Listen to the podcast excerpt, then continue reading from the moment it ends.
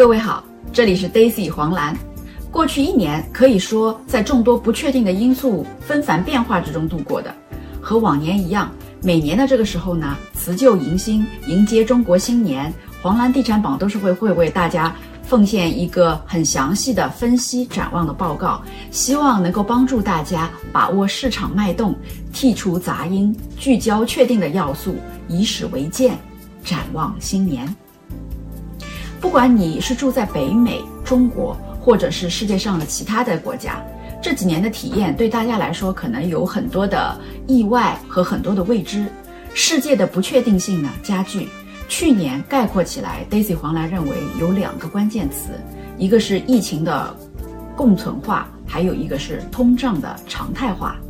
在这样一个宏观环境下，二零二一年大多地区的房地产市场。其实就围绕着一个字在运行，就是涨。我想大家呢对去年的房价上涨有都有耳闻，或者说有切身的体会，也早已不是什么新闻。Daisy 黄兰今天呢就和大家一起详细的看一看独立屋、正屋、condo，还有各个市镇的细分的剖象图。这个呢对把握市场脉搏有不错的帮助，建议您每年收藏一下。先来看一下二零二一年大多独立屋的三 D 细分图。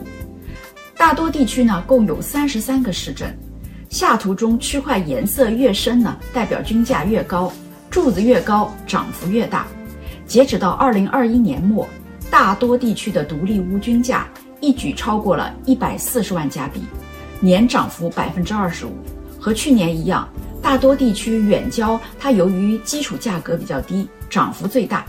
具体来说，大多地区的独立屋均价的三甲由多伦多的中区 King 和 Oakville 占据。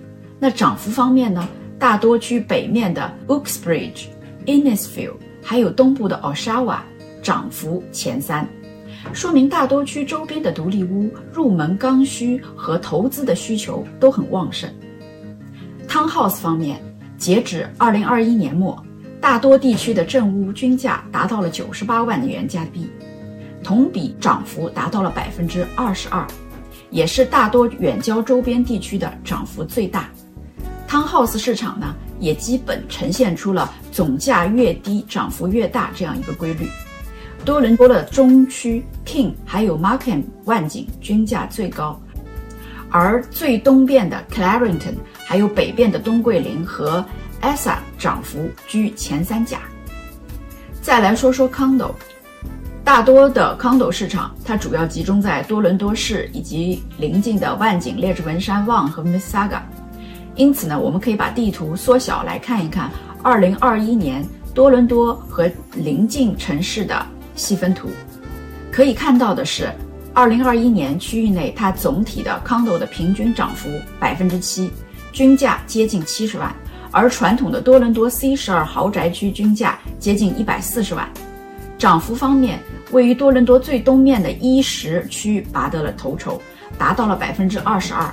去年多伦多东区的三个区分别拔得 condo 均价涨幅的前三名，而传统上均价最高的三个区，中城豪宅 C 十二区、C 零九区和 C 零二区，涨幅均持平或者下降。其中呢，C 零九区、C 零二区呢均价回落。值得注意的是，C 十二区和 C 零九区在前年是涨幅居前的。看来呢，去年对于这两个豪宅区的公寓来说，市场出现了理性修正。二零二一年多伦多市中心外围的 condo 涨幅要高于市中心，未来市中心公寓的蓄势补涨可期。我们衔接上一期的二零二一年多伦多房地产年终总结，来展望一下虎年的未来。展望虎年未来，Daisy 黄兰分析归纳为四个不变和一个不确定。四个不变是：一、通胀的预期不变。由于数十年全球化浪潮使得全球产业高度融合，也使全球供应链极为脆弱。任何一个供应链节点出现瓶颈，都可能提高终端的价格。加之劳动力供应不济以及油价居高不下，更使得通胀有长期化的理由。而近来大宗商品的上涨更是火上浇油。之前 Daisy 黄兰有一篇关于建房成本的分析文章，阐述了通胀环境下开发商成本和新房供应的逻辑。总之，未来房价受到成本的支撑是毫无疑问的。二，家国移民政策不变，人才人力是国家经济的原动力。中国过去四十年的人口红利制造了伟大的经济奇迹。加拿大作为移民国家，深谙此道。长期以来，移民人口一直持续的保持增长，去年的移民数量更创下了历史新高。因此啊，房地产市场具备需求基本面的支持。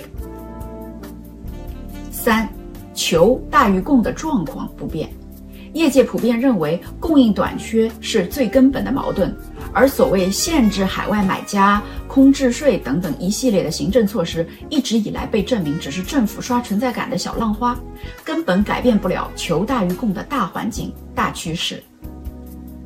四，病毒共存趋势不变，包括加拿大在内的大部分西方国家。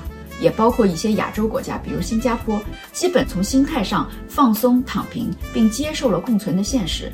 因此，Daisy 黄兰预测，二零二二年加拿大经济活动将比二零二一年大幅活跃，这也会对多伦多和加拿大的房地产产生正向的影响。刚才 Daisy 黄兰提到的一个不确定，主要是说的是加息预期和加息效果的不确定。四十年来最大的通胀迫使央行频发加息的预警，Daisy 黄兰也相信加拿大央行会跟随着美联储行动，但加息是把双刃剑。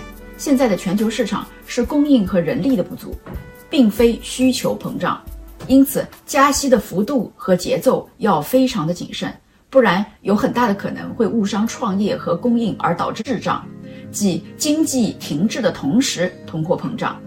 各国央行主持货币政策的人都是聪明人，其实并不愿意加息，只是现在通胀的数字太难看，总要做点什么吧。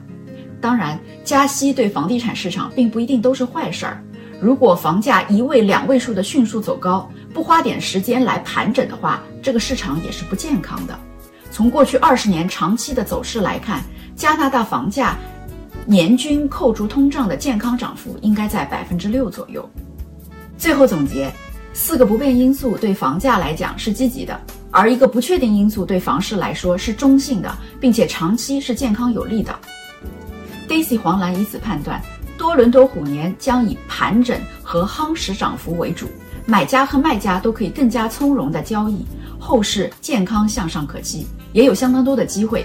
具体欢迎联系 Daisy 进一步讨论。本期就到这里，谢谢您的时间，我们下期见。